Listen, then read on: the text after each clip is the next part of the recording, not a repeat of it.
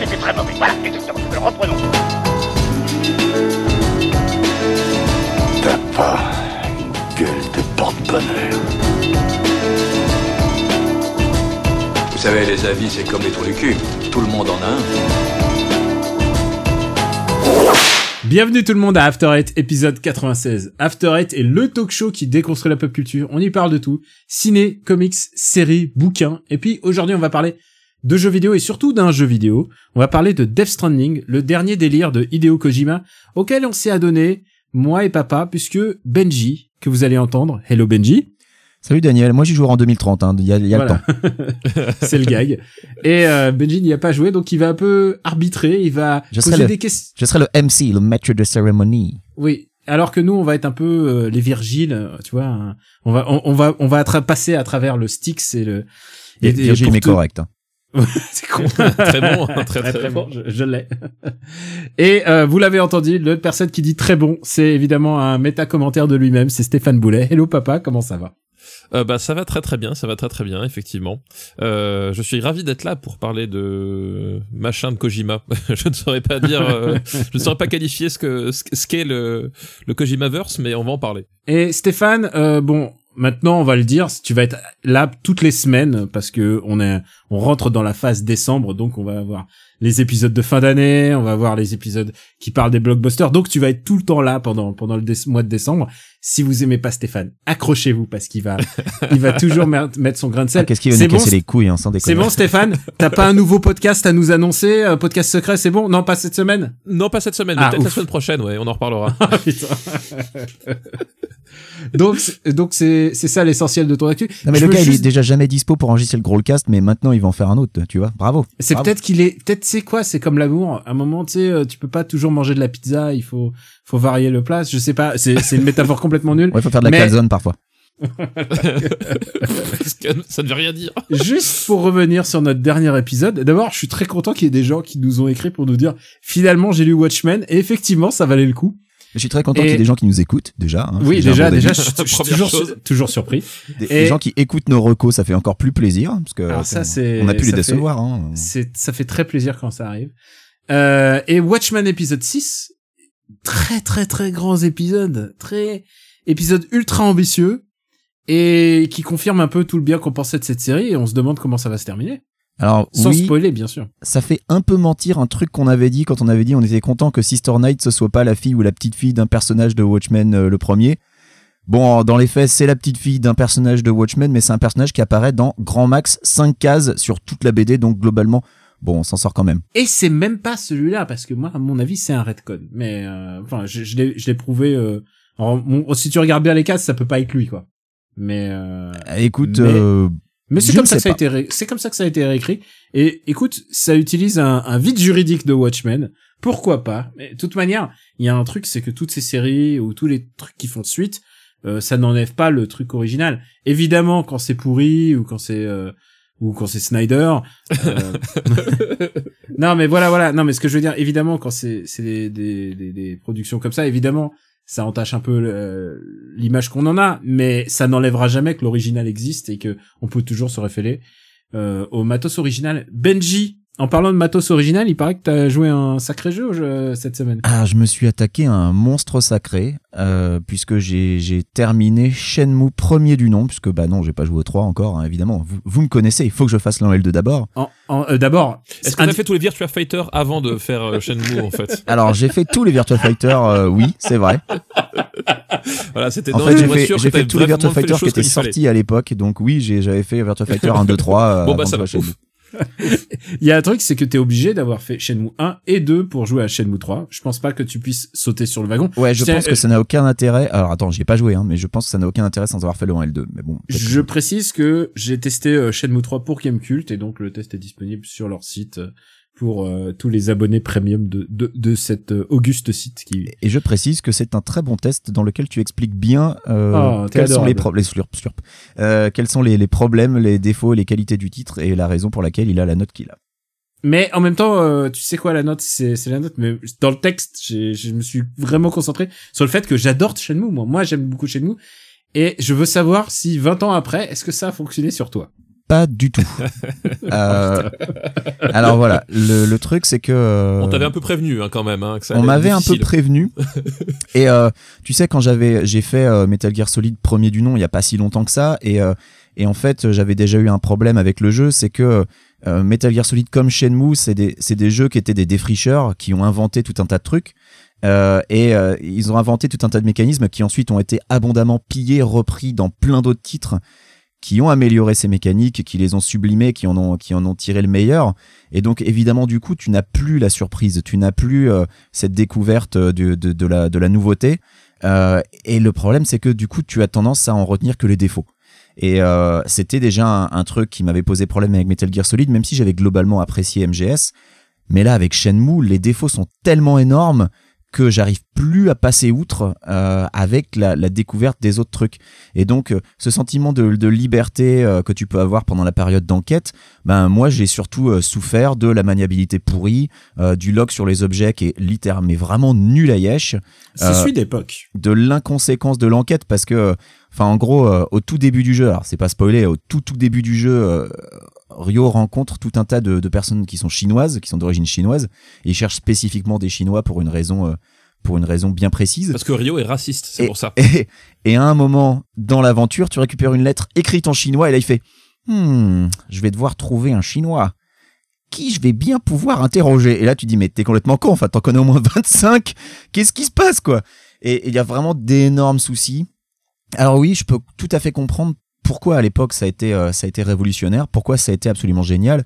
Et puis bah oui, euh, pouvoir jouer à Hang-On, euh, pouvoir jouer à Space Harrier, des jeux dans le jeu à l'époque ça s'était jamais vu.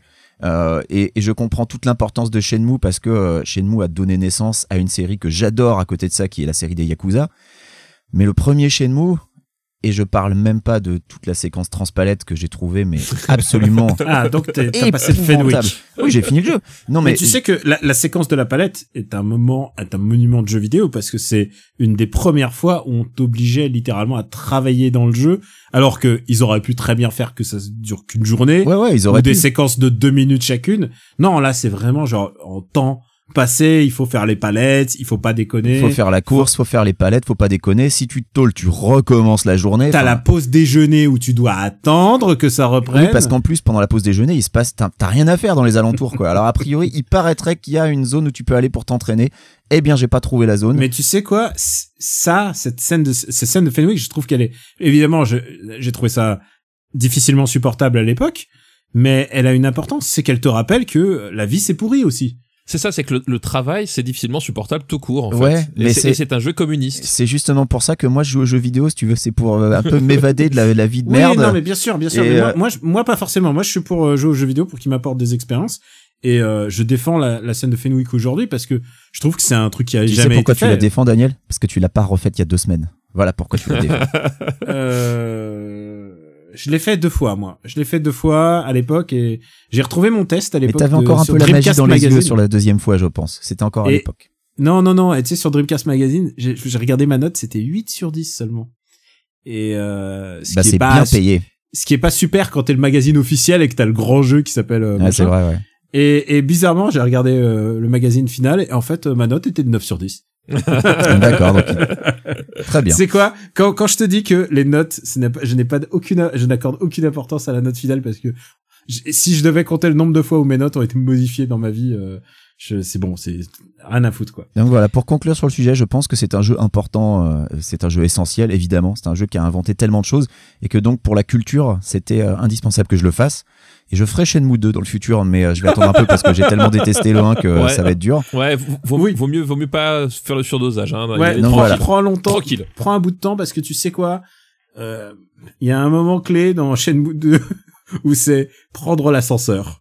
Et tu vas jamais plus prendre l'ascenseur de la même manière. Très bien. Écoute, en- dans tous les cas, ouais, je, je, c'était un, un- je l'ai fait pour la culture et j'ai vraiment, vraiment pas passé un bon moment. J'ai vraiment détesté. Mais tu, mais tu sais quoi, c'est des moments de culture et le Shenmue 2 c'est aussi un moment important et Shenmue 3 est un moment important aussi. Hein. C'est pas, c'est un, c'est un jeu, euh, on va dire, comment dire poliment, pas très bien aiguisé sur les bords, tu vois. Mais qui a, mais qui a quand Bah, même. c'est un des- diamant a- brut, quoi. C'est, qui- euh, ah non, diamant, faut pas déconner non plus. Bah, à mais- l'époque, ça l'était. Ah, tu parles du 3, Non, mais là, pardon. Je, je parle du 3, ouais. Pardon, pardon, pardon. Mais, mais il y a quelque chose et, et je trouve que tu, c'est ce que j'avais dit dans l'émission de Gamecult, c'est, en fait, on a l'impression que c'est un, c'est un jeu émulé, euh, c'est un, c'est un remake d'un jeu qui est sorti en, sur Dreamcast, en fait. Et si, si Shenmue 3 vers Dreamcast était sorti et il ressortait aujourd'hui sur PS4, il aurait environ cette gueule, à mon avis. hein. Eh ben, d'accord. Bah, écoute. Donc, moi, j'ai Euh, attaqué un autre jeu, mais j'en parlerai dans un autre épisode. Et bah pour ma part, bah écoute l'actu évidemment c'est décembre et j'ai ouvert une to-do list euh, une- je- de toutes les choses que j'ai à faire et je je flippe, tu vois parce que je flippe, je sais pas quand est-ce que j'aurai le temps puisque je me suis dit écoute pour euh, pour que ça dure encore plus pour que le plaisir dure encore plus longtemps, je me suis remis à Persona 5 puisqu'il y a la nouvelle version qui s'appelle Persona 5 Royal et je le speedrun et quand je dis je speedrun, c'est vraiment je fais mon maximum pour aller plus vite, je coupe tous les dialogues que je connais, je vais directement à la nouvelle mécanique parce que c'est le but, c'est aussi d'écrire un, un Pouvoir les couper tous les dialogues, j'aurais aimé pouvoir le faire dans Shenmue, tu vois. Ah non, ça- ah oui, alors dans, dans Persona 5, tu, tu peux couper les dialogues, c'est-à-dire tu les accélères, ça passe comme si bzz, bzz, comme ça. Donc c'est c'est déjà vraiment pas mal parce que tu t'économises beaucoup de temps. Et euh, et du coup, euh, j'ar- j'arrive presque à la moitié du jeu et, je, et en speedrun hein, et j'en suis quand même à 20 25 heures et je sais pas si le jeu va durer plus longtemps et c'est ça en fait, c'est que je ne peux pas savoir tant que je suis pas allé assez loin. Et je me souviens des messages de Pouillot, je lui ai dit écoute euh, il faut en parler, mais euh, est-ce que ça, est-ce qu'un article ça t'intéresserait Il dit bah ouais, mais est-ce que tu, pourquoi, pourquoi t'affliger ça? Est-ce que t'en auras le courage? Tu fais un, Et on voilà. refait le patch à la limite. Eh, Exactement, peut-être, je sais pas. Et euh, du coup, je suis en train de me dire merde, tous les, tous les choses que j'ai à faire pour décembre, euh, c'est je, je, je vais être en apnée, en, en apnée pendant pendant ce mois-ci, puisque j'ai des rendez-vous. Je dois, je dois aller à Gaijin Dash euh, après demain. Euh, Le mec, il nous l'a fait, j'ai des rendez-vous importants, des interviews. interview bien sûr non mais vraiment c'est genre le mois de décembre j'ai j'ai envie d'écrire des vidéos pour ma pour ma alimenter ma chaîne YouTube parce que fin d'année j'ai envie de faire des des top rigolos ou des machins comme ça Alors j'espère que c'est top rigolo, va pas impliquer le fait que je regarde une comédie française pourrie pour en faire un montage euh, comme euh, certaines autres années, tu vois. Moi, j'ai- moi- alors moi, Je j'espère. connais tes bonnes idées. Voilà. alors tu sais quoi tu sais à quoi tu échappes euh, papa? Tu échappes à bienvenue chez les Malawa euh, je crois que c'est ça en fait c'est bienvenue je bienvenue chez les Malawa Ma- je, ne vois pas de quoi tu parles. Ouais, moi non plus, jamais entendu parler. mais- Sincèrement, je- c'est Rendez-vous chez les Malawa. C'est une comédie. Et en fait, je t'aurais bien donné un extrait à monter. Le seul problème de cette comédie, c'est qu'elle sort le 25 décembre. Et, euh, et je crois que c'est un, c'est un nouveau classique. Rendez-vous chez les Malawa, c'est pour la spéciale de Noël de son émission phare Rencontre au bout du monde. Léo Poli emmène non pas un, mais quatre invités exceptionnels. Est-ce vraiment une bonne idée? Nos stars partent à la rencontre des Malawa, une tribu les plus isolées du monde. C'est avec Christian Clavier, c'est ça? Ouais. Christian Avec Clavier. le passeport, c'est ça? Exactement. Voilà, ok. J'ai j'ai vu la bande-annonce. Euh, je, je crois à cause de toi, parce que tu as, tu as dû la partager, enfin bref. Christian Clavier, Michael Youn, Ramzi Bedia, Sylvie Testu. Je pense que ça peut que être bien. Ah oui, ça peut... Waouh Et la bonne nouvelle, c'est ça va que être gravé dans le marbre, cette merde, le 25 C'est- décembre. se 25 faire décembre, c'est qu'il est gravable dans le marbre. Ah non, mais putain, ils ont pas le droit. Tu te préfères attendre 10 ans? Pourquoi attendre 10 ans alors qu'on peut, on peut le graver dans le marbre maintenant? Ah. Donc voilà, il y a beaucoup, beaucoup, euh, beaucoup de taf, mais du coup, on va aller continuer d'alimenter euh, bah, les podcasts puisque la semaine, la semaine prochaine, on va passer, on va, peut-être faire nos tops. Et puis ensuite, on va, on va revenir sur les blockbusters. On a vraiment un programme très, très, très chargé. Euh, vraiment, euh, j'adore cette période d'effervescence de fin d'année. À tel point, et ça, voilà, si j'avais à résumer mon actu, c'est que à la maison, il y a un sapin de Noël et pour la première fois de ma life, je participe à un sapin de Noël. Ça vous laisse, ça vous, ça vous, ça vous, ça vous trouve Ça, ça- ça- ça- ça- je trouve ça beau. Moi, je suis bouche bée. Bah ouais, mais moi j'ai j'ai jamais fait de- vraiment de sapin quoi, genre euh, quand j'étais tout petit à l'arrière, mais là c'est la première fois où je mets euh, je mets une guirlande Batman et tout ça, voilà, ça m'a ça m'a fait plaisir. Donc euh, je- j'en profite pour souhaiter bonne fête à tout le monde en fait. C'est beau, Daniel, c'est beau. Voilà, C'est- je suis bien. toujours bouche bée. C'est c'est la période des fêtes, il faut être aimable avec les autres. Euh, moi, je le serais pas, mais toi, tu le fais pour nous, donc c'est bien. Allez, on va passer à Death Stranding, un moment aimable. Non, c'est de ce côté qu'il faut regarder. Oyez, sa papaya Ça vous dirait un ice cream avec mon ami et moi? Casse-toi, sale gominé.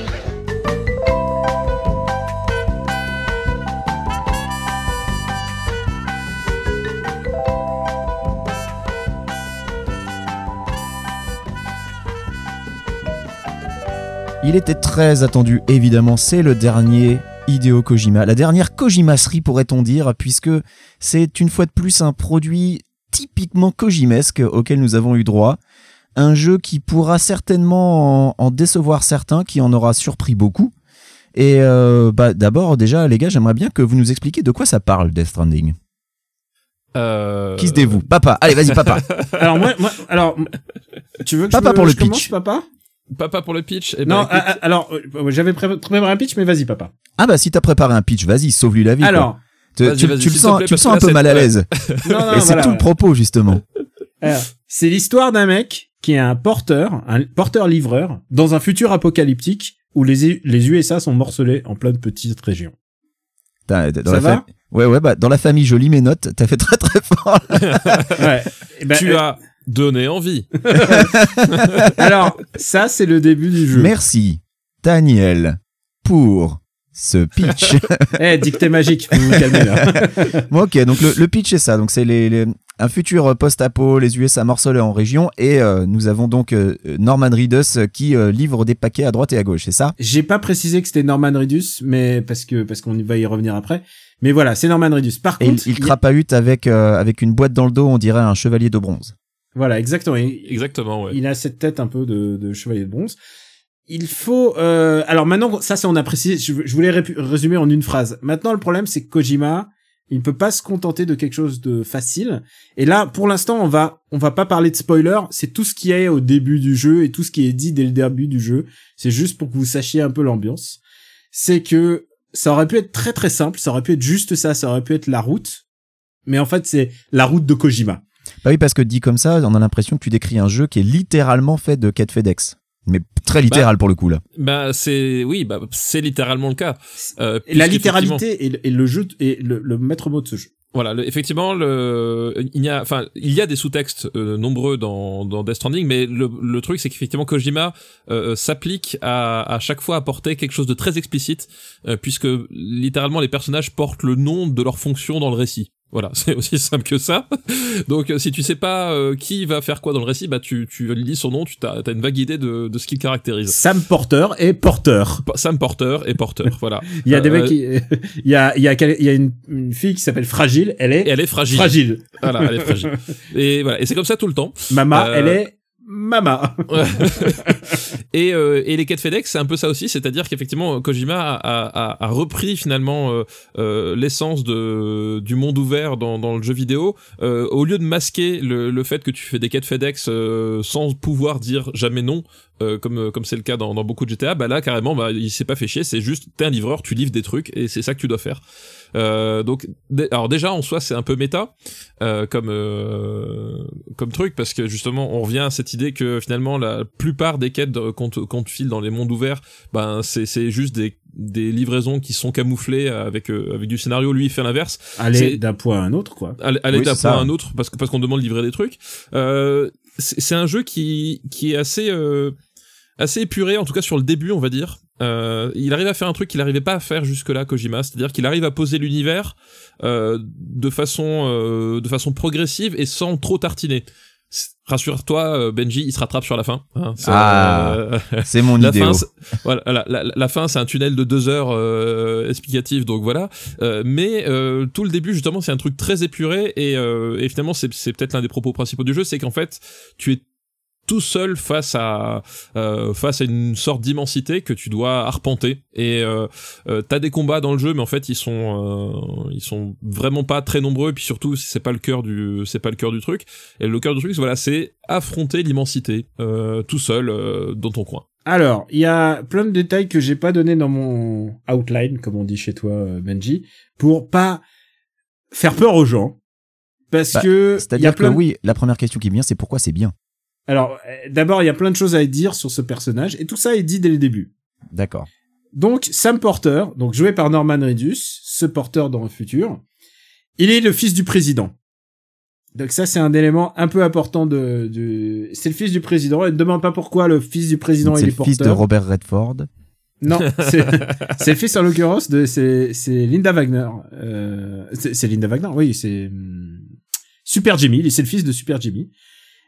Il doit éviter sur son chemin des fantômes qui sont repérés par le bébé qu'il porte sur son ventre.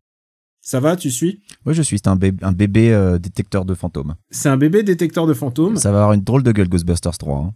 Il ne détecte cependant pas les, les gens qui sont devenus fous parce qu'il n'y a plus de... C'est ça, hein, papa, tu m'arrêtes si, si j'ai faux. Les gens qui sont devenus fous parce qu'il n'y a plus de livraison, donc du coup, ils sont là à faire du loot sur tout le monde et à faire de- à agresser tout le monde pour essayer de récupérer leur matos. Eh ben, moi, pareil, Donc- comme mon paquet Amazon a, dit, a deux, deux jours de retard, je commence à agresser les gens dans la rue. Un Oui, classique. aux États-Unis, donc euh, ça va, ça passe. Alors, donc il y a, il y a ces éléments qui sont des fantômes que tu ne connais pas et qui, qui sont transparents. Et donc c'est un jeu aussi, tu dois faire de l'infiltration, À ciel sur- ouvert. mais à ciel ouvert sur des ennemis invisibles. Ce qui est euh, presque high concept. C'est oui. Ensu- ensuite, euh, tu portes une capuche pour éviter que la pluie euh, te tombe sur le sur le corps, parce que la pluie fait vieillir dans ce monde. Me demande pas pourquoi. Et si c'était Metal Gear Solid, je te dirais les nanomachines, c'est les nanomachines. Il y a pas de nanomachines ici pour pour expliquer ce qui se passe. Par contre, il y a d'autres il y a d'autres explications euh, parascientifiques. Et euh, c'est un jeu, enfin, je pense que ça c'est le papa a mis le point dessus, mais il faut faut le redire. C'est un jeu qui a zéro subtilité de de langage, c'est-à-dire il ne cache pas du tout son propos. La littéra- la littéralité du jeu est constante. La première mission, c'est d'aller euh, brûler le cadavre de ta mère à l'incinération. Et, et Donc, c'est- tu, tu trimbales le cadavre de ta mère, c'est ça? Traballes le cadavre. ça. Exactement. C'est c'est c'est ça et le jeu fait tout pour que porter devienne plombant pour que Donc, tu vas euh, littéralement au charbon. Ouais Ouais, bah en fait, mais je- la réussite du jeu et ce qui peut effrayer, mais euh, c'est qu'en fait, il fait de l'acte le plus simple dans un jeu vidéo, c'est-à-dire se déplacer. Euh, se déplacer dans un jeu vidéo, c'est c'est peut-être l'acte le plus simple qu'il y a à faire dans n'importe quel jeu et euh, la chose la plus naturelle et euh, la- ce dont tu n'as pas besoin de te préoccuper. Hein, dans, dans un Mario, te déplacer, là, en fait, ce qui est important, c'est le saut, mais euh, en soi, marcher, c'est juste appuyer sur un bouton, ça se fait tout seul.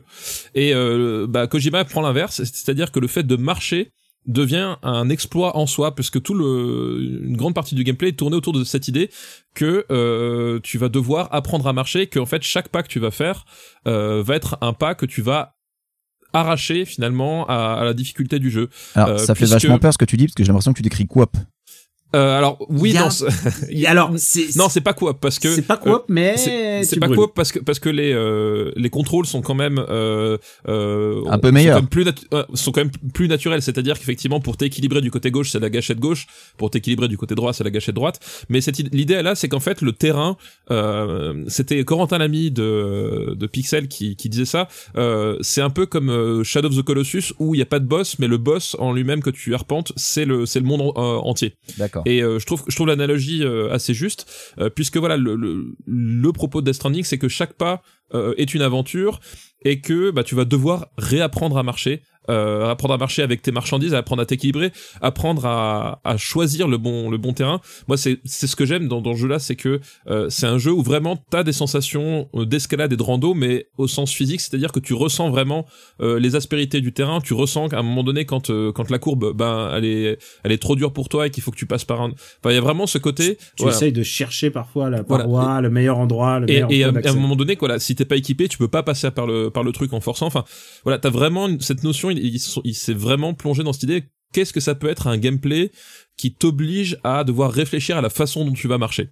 Euh, Et ça et ça en devient passionnant parce que le comme t'es tout seul enfin moi ce que je trouve ce qui est très réussi c'est que c'est le c'est l'univers en fait la façon dont il dont il t'enveloppe et que t'as cette sensation d'être vraiment seul au monde et en même temps en train de redécouvrir le monde qui qui s'offre qui s'offre à toi.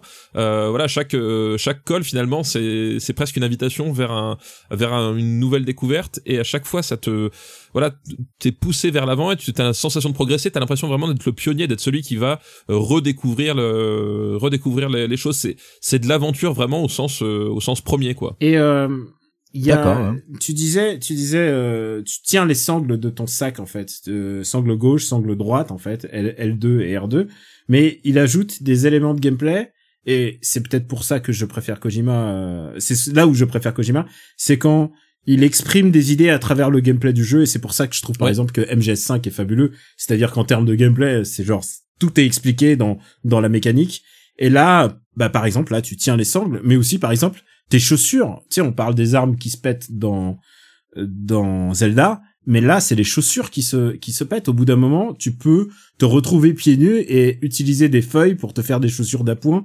C'est euh, c'est à ce point de pas d'humiliation, mais de pénibilité en fait. C'est vraiment un jeu qui est là pour te rendre la tâche pénible. Et ce qui va se passer, c'est que plus les missions vont avancer, et ça va pas devenir moins pénible, mais il va introduire au fur et à mesure des petits éléments de gameplay qui vont te rendre la tâche un petit peu plus facile. Genre au début t'as juste une échelle et une corde, mais au bout d'un moment, par exemple tu pourras parfois utiliser des véhicules, ça peut aider, ou euh, une espèce de tyrolienne. Enfin il y a plusieurs éléments qui font que euh, bah, ça facilite un petit peu le trajet. Ou par exemple évidemment il y a une espèce de téléportation au bout d'un moment parce que ça sinon ça deviendrait euh, ubuesque. Et et c'est là où je trouve que le jeu est assez intéressant en fait, c'est que c'est un gameplay super relou, mais qui va essayer de s'alléger au fur et à mesure, au fur et à mesure que tu vas euh, bah, moderniser ton équipement ou que tu vas mettre par exemple un exosquelette pour marcher plus vite, ce genre de détails. Et euh, je sais pas pour toi, papa, mais j'ai eu, euh, il y a quelques missions qui m'ont fait frissonner et euh, genre vers. Alors, est-ce que c'est le moment où on va passer un petit peu à Est-ce que c'est Bah, le moment où on va divulgacher Moi, Ouais. moi j'ai quand même envie de, parce que vous parlez de pénibilité depuis tout à l'heure, j'ai quand même envie de reposer ma question initiale. Pourquoi c'est bien? Bah parce que justement le c'est c'est paradoxal mais euh, c'est un jeu qui pour une fois euh, te te fait vraiment sentir le fait que le monde est détruit et que c'est ultra pénible euh, d'y vivre et que tout est coûteux. C'est-à-dire que dans la plupart des euh, des jeux post-apocalyptiques, le, le monde est euh, le monde est détruit mais en fait tu t'amuses bien.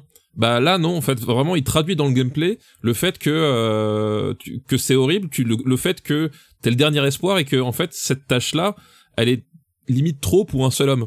Et, euh, et c'est vraiment, enfin c'est vraiment quelque chose de, finalement de très narratif en fait, euh, qui se crée euh, dans, dans Death Stranding à ce niveau-là. Euh, c'est pas un jeu que tu vas jouer pour te détendre, c'est pas, enfin c'est c'est peut-être l'exact opposé d'un d'un Doom. Je dis comme ça parce que c'est le Doom tout écrit en majuscule, euh, mais c'est l'exact opposé de ça. C'est vraiment un truc, c'est il y a pas cette notion de de de, de se détendre au sens au sens classique. Il y a vraiment au contraire bah, cette notion de euh, voilà, moi je raconte une histoire, cette histoire c'est c'est une- l'histoire d'un monde dévasté dans lequel le personnage principal, puisque évidemment il est il est il est toujours un petit euh, au, départ inspiré de, de Snake Plissken, euh, ça on n'y coupe pas, euh, d'un personnage qui ne veut pas finalement devenir ce, ce dernier espoir, mais qui le fait parce que parce que il a des liens avec les personnes qui lui demandent. Enfin bref, il a- même à un moment donné il est contraint de le faire. Et tout ça, le jeu arrive à te le faire ressentir et il sacrifie pas ce, cet aspect-là dans, dans l'optique de, te, de, de faire un jeu fun euh, comme on a l'habitude de voir quoi. Et c'est là le paradoxe, c'est qu'en fait tu joues pas à Death Stranding pour te détendre, mais tu joues à Death Stranding pour vraiment vivre l'aventure quoi.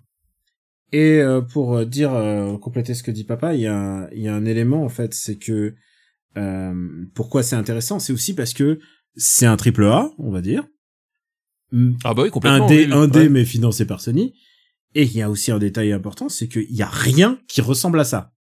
Il y a rien, aucun jeu sur le marché. Bah à tel point que à tel point que euh, Ça sera Comme- le seul sans doute. Oui, alors ce sera le seul. Alors ça, ça, je trouve c'est aussi une grande qualité. Je vois- Enfin, il pourra toujours en faire deux, mais à mon avis, il en fera pas parce que personne voudra le faire à sa place. Et euh, bon, l'histoire est en, est en vase clos, c'est-à-dire que l'histoire a vraiment un sens pour elle-même, pas tant pour l'univers que. Une fois que c'est fait, c'est fait quoi. Une fois que c'est fait, c'est fait, voilà, exactement. Donc ça, pour moi, c'est une autre qualité, parce que c'est un truc que j'étais dans les jeux vidéo, c'est qu'à un moment donné, tu- t'as 30 000 ouvertures, tu te retrouves avec 18 jeux d'une même licence et t'en as deux de bien. Euh, mais euh, à tel point, justement, que t'as des combats, on l'a dit, à un moment donné, tu, tu, tu, tu dois, tu dois combattre des, tu dois combattre et t'as des armes.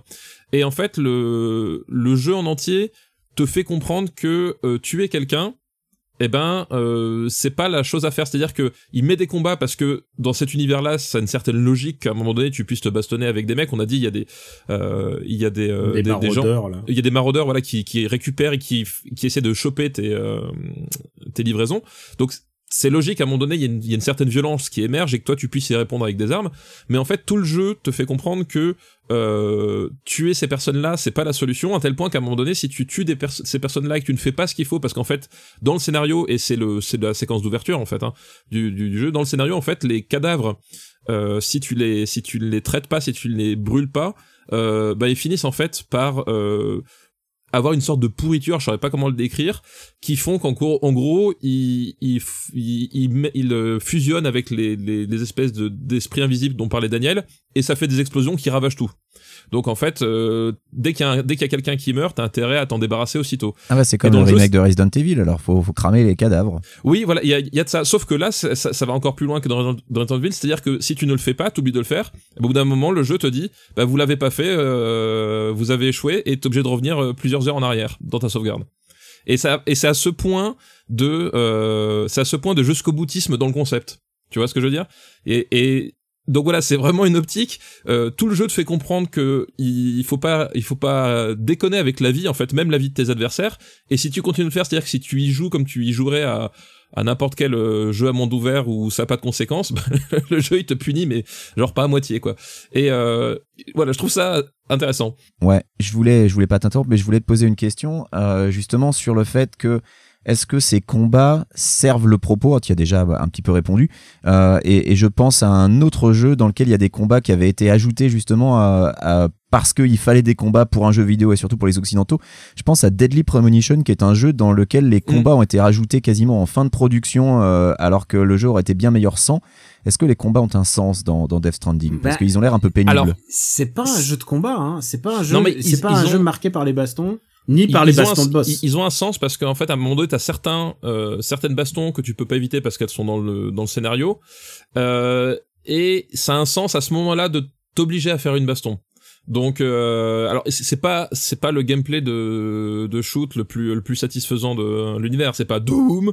euh, c'est pas Gears of euh, War, c'est pas. ouais, pas c'est pas but, Gears of. War et c'est pas le but, voilà, exactement. Et, et, et d'ailleurs, justement, le même dans ces combats, le, le, le personnage conserve sa, sa lourdeur et le fait qu'il n'est pas combattant lui-même. C'est un peu comme Alan Wake en fait, si tu veux. Euh, Alan Wake, c'est un personnage qui, qui a un fusil, qui peut qui peut blaster des gars, mais en fait, tout le gameplay te, fait, te rappelle que le type, il est il a pas d'entraînement militaire et que et que c'est juste un écrivain et que du coup, il est pas forcément, enfin, il est pas forcément très habile en combat. Bah là, tu retrouves un peu la même idée. C'est qu'à un moment donné, t'es forcé de participer à un combat. Et le gameplay étant ce qu'il est, bah, il te rappelle que, ouais, bah, t'es pas dans la, t'es pas forcément dans la, dans la position de, de, de force. Donc, on peut, enfin, voilà, il y a des, il y a des combats et euh, donc ceux qui sont obligatoires ont quand même un sens par rapport à l'histoire. Donc ça, ça par contre, je vais pas préciser pourquoi parce que c'est là, ce serait divulgaché. On n'a pas, on n'a pas mis la balise divulgachi. Euh, et les autres, en fait, ben, tu les fais que vraiment si t'as envie de les faire. Donc finalement, euh, finalement pour moi ils ont un sens dans le sens où finalement tu, tu, tu- ils l'ont mis parce que c'est des gens qui voulaient essayer, mais le jeu jamais t'encourage à, à le faire. Au contraire, il, il passe son temps à dissuader. Si à un moment donné tu vas contre le jeu, il te fait comprendre que ben non, c'est pas comme ça qu'il faut le faire quoi. D'accord. Alors Daniel, je te sens, euh, je te sens un petit peu euh, dans les starting blocks. Est-ce que tu veux commencer à les gros spoilers? Euh, on va, je veux juste dire un truc sur euh, avant avant de basculer sur Bah, le Vas-y, vas-y. C'est revenir à un élément important, c'est que quand même ça reste un jeu Kojima et je pense que c'est un jeu Kojima qui est absolument hors de contrôle. C'est-à-dire que il y avait personne sur ce coup-là pour dire à Kojima euh, fais ceci, fais cela. C'est un vrai Et jeu surtout de personne pour lui dire non en fait. ah bah ça c'est sûr. C'est un euh, au Japon quand les gens s'adressent à Kojima, ils l'appellent Kantoku quoi. Ré- Monsieur le réalisateur. Euh, c'est un terme honorifique que tu utilises pour euh, pour un réalisateur de film, pour Kurosawa, pour tous les autres, voilà. Euh, Kojima Kantoku, c'est ça. C'est maintenant c'est c'est son identité et et quand tu le vois en train de retweeter des gens qui disent ah Dieu Kojima, c'est que il, il, il- est là-bas, il est là-haut maintenant Kojima. Euh, le truc avec euh, Kojima, c'est que aussi il est sans contrôle, mais du coup, ah, il est, euh, il est très content de lui, je pense. Je pense non. que c'est un jeu, c'est un jeu. Non. Je pense que c'est un jeu très très très satisfait de lui. Et euh, le fait qu'il n'y ait absolument aucune subtilité dans dans le propos, enfin je veux dire, il y a on va venir on va y arriver sur les personnages et aussi il y a aussi un aspect qui est Kojima d'aujourd'hui, c'est-à-dire qu'il a invité tout sa corde de copains et on, on, on est surpris qu'il n'ait pas invité ni Benjamin, ni Stéphane, ni moi parce que on était les meilleurs amis de Kojima. Je comprends pas. J'att- J'attendais le SMS qui me disent viens, viens mon poteau, viens, on va faire, euh, tu vas être un personnage dans le jeu. Non, il a préféré Conan O'Brien. Je comprends pas pourquoi. Et euh, voilà, c'est devenu une, une rosta. Il invite ses potes les stars. Euh, je pense aussi que c'est un, un move euh, marketing, euh, marketing de faire parler du jeu en dehors du cercle de, de, des- du jeu vidéo, c'est-à-dire tu fais pas venir euh, euh, Guillermo, de- Guillermo del Toro juste comme ça, c'est genre c'est pour pour que on en parle dans les cercles cinéphiles et ensuite que tu aies ta carte peut-être pour réaliser un film. Il y a il y a il y a une sorte de copinage. Il y a aussi le fait que si tu demandes à un poteau de faire un, un caméo et que tu le fais doubler par un comédien de doublage, ça coûte beaucoup moins cher que de prendre un, acteur euh, spécialisé en mocap, par exemple, tu vois. Je pense qu'il y a aussi une raison là-dessous, c'est que quand il voit, quand il y avait des gens qui passaient dans son bureau, il disait ah tu veux pas faire un caméo, c'est c'est c'est ses potes et euh, et je pense qu'il y a il y a un il y avait un agreement de- d'argent en fait. Je pense que c'est c'est un jeu qui a un budget quand même assez contrôlé malgré ce que tu peux croire. Euh, Parce que c'est vrai, c'est vrai que tu le dis, on- on- il y, a- y a des caméos parce que bah, c'est le cas notamment de Guillermo del Toro, euh, Nicolas Winding Refn ou, ou même Edgar Wright. bah eux, ils- Euh, eux, ils- les, deux, ont- les deux premiers c'était pas des caméos, c'est carrément des rôles importants. oui, c'est des rôles importants, mais en fait ils ont ils ont prêté que leur corps parce que le- Mm. leur l'interprétation vocale en fait elle est faite par quelqu'un d'autre. Ouais. Et donc du coup, ça, ça doit coûter vraiment moins cher cette histoire.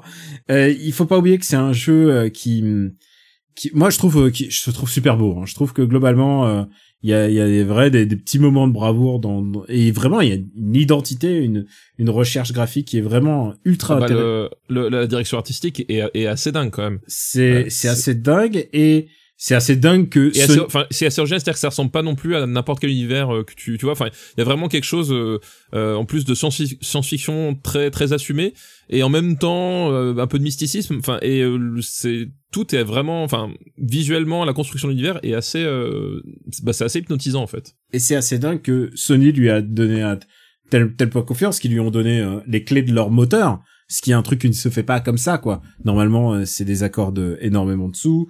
Euh, ça ne se fait pas comme ça hein, de donner un moteur de. Et là, ils leur ont do- ils lui ont donné euh, porte ouverte. Euh, Vas-y, utilise le moteur. C'est comme si c'était du du du du de la. Enfin, ils lui ont donné toute la source, quoi, du du co- enfin du code du moteur. Comme si c'était du first party euh, Voilà, interne voilà. quoi. Donc euh, c'est pas un jeu indé en tant que tel, mais il l'a fait dans dans une optique de création indé. Et moi, il y a un truc, c'est que toutes ces histoires de caméo et tout ça, ça me faisait un peu sortir du du jeu. Au Japon, par exemple, il y a eu l'histoire de, il y a le rédac chef de, de Famitsu qui était dedans. Est-ce que tu peux être à la fois rédac chef et et être dans le jeu et être et écrire la critique et tout ça? Alors, quelle un- note a mis Famitsu au jeu? 10 Ah sur bah, 10, 10 sur- 40 sur 40. 40 sur 40. Bon, 40, bah ouais, évidemment. Voilà. Bah, ça répond à ta question. c'est acté, c'est acté. Enfin, je veux dire, il y avait 40 sur 40 avant. Et euh, mais moi, je m'en fous. Comme j'avais dit au tout début de cette émission, je m'en fous de la note. Mais tu ne fais pas ça, quoi. Mais bon, peu importe. Ah, si, si, L'important- Famitsu, ils le font. C'est Famitsu, Oui, ça leur pose pas de problème. ouais. L'important, c'est que c'est qu'il y a énormément de caméos. Il y a énorme. Il y a un moment, il y a une idole que j'ai retrouvée sur euh, sur Instagram. Donc une copine de Kojima, plus copine que nous visiblement, qui est dans le jeu et qui est qui se double elle-même en anglais et c'est une catastrophe.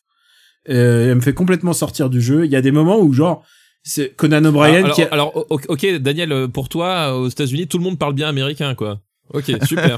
On n'a pas, n'a le droit de mal parler. Non, Je veux dire, euh, le- le- les États-Unis, Daniel, c'est des États-Unis sans, sans immigrants. Alors, Voilà, des États-Unis elle a- propres. Elle a le droit de mal parler, elle a pas le droit de mal jouer et le- elle le joue. Tu sais comment ça, à quoi ça me fait penser? Ça me fait penser à la japonaise de Wasabi qui Dieu la garde, à, genre Dieu la bénisse même, tu vois? Elle a appris tout le rôle par cœur en mode dictée magique jusqu'au bout et euh, sans comprendre le français. Bah ça c'est un peu le c'est un peu le niveau d'acting de, de cette nana.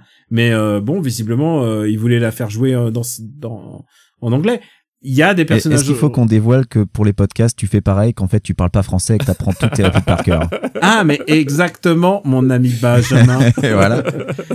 Et tu sais quoi? Je parle parce que je suis l'actrice de Angela, le film de Luc Besson. Angela Pardon, excusez-moi. Crossover avec Par l'amour Luc. Ceux qui, ceux qui ont survécu à ce film se souviennent. Donc voilà, c'est un jeu qui est quand même euh, aussi très lourdingue. Voilà, il y a des moments, des phases très lourdingues. Et là, on va divulgacher euh, papa, je pense. Ouais, Allez. Oui, oui. Euh, Donc, on passe en full spoiler. On passe si en full vous spoiler. avez l'intention de jouer au jeu avant 2030, donc pas comme moi, euh, bah, vous allez pouvoir euh, passer un petit peu ce passage. Euh, C'était très beau passer ce passage. Euh, qui veut commencer? Bah, papa? Euh, oui, bah déjà effectivement on avait un peu parlé du fait que les personnages portent leur nom. Euh, voilà, euh, Deadman c'est un personnage qui s'appelle comme ça parce que euh, c'est la créature de Frankenstein dans un univers de science-fiction, donc il est constitué de cadavres, donc il s'appelle Deadman. Euh, Mama et maman. Euh, Die Hard. bon, Die Hard Man parce qu'en fait il arrive pas à mourir. Earthman parce qu'il a des problèmes de cœur. Enfin Et je voilà, crois que son, son nom de famille, c'est euh, Die Hard Man. c'est McLean. Oui. C'est McLean, c'est John, Oui, oui. c'est John McLean en fait. Voilà. C'est Donc- c'est à ce point de, de citation. hein. C'est à ce point de citation, bah, le, le- pire étant euh, Am- Amélie, c'est Amelie, voilà. Bon, euh, tout y est, euh, tout y est. Donc, il y a, en fait, c'est vrai qu'il y y a des, moments où le, le où dans le face-palme complet parce que euh, Kojima part dans des délires de, mise en scène. Enfin, il y a cette séquence où euh, Amélie et, et Sam courent sur la plage. Bah, j'ai revu euh, Rocky 3 avec euh, quand ils sont avec, Avec, avec Carl. Weathers et Avec Stallone. Carl Weathers. Sur les pointes, Rocky, sur les pointes. Voilà, et c'était c'était le, le même truc. Euh, et là, tu fais mais ok, enfin voilà, il y a des- moments grotesques. Il y a des il y a, il y a des trucs aussi à un moment donné. je- donc le, le jeu comporte 14 chapitres. Arrivé euh, au chapitre 3 euh, je- je- J'envoie un texto à Daniel, il fait OK, euh, euh, je pense avoir deviné, le, le mec qu'on voit en fait c'est ton père et le bébé c'est toi. Et, euh, et puis j'arrive à la fin du jeu, puis en fait c'est ça. Et genre j'étais là, je fais et, et le jeu te traite la révélation genre euh, waouh surprenant, c'est le truc ta, ta, ultime. ta. Et les personnages discutent du truc euh, pendant 10 heures d'affilée, euh, genre euh, quel lien pourrait-il y avoir entre lui et le bébé machin. Et toi t'es là tu fais mais euh, mais j'ai compris moi. Eh les gars les gars et euh, ça, ça voilà, fait partie des trucs. Et c'est vrai que c'est énervant non seulement dans le jeu vidéo, mais en film aussi, quand les personnages sont dix fois plus teubés que le public, qui a tout de suite compris le truc. Quoi. et, et, et, et là, le truc, c'est que c'est qu'en plus, tu le comprends parce que euh, la façon dont c'est amené, enfin, dont les personnages sont amenés, au bout d'un moment, le seul truc qui fait un peu sens, c'est ça. Et, euh, et c'est pire qu'un film parce que, effectivement, un film, bon, au pire, t'as. Ça dure deux heures. ouais. Ça dure deux heures. Là, au bout de 40 heures, j'étais là, je me suis dit, bon, il y a peut-être un, un ultime retournement, un truc que j'ai pas. Ben non, en fait, non. Globalement, j'avais compris plus ou moins toute l'histoire. Et, euh, et, Celui et- qui avait pas vraiment compris, c'est Norman Reedus. voilà, c'est Norman Reedus.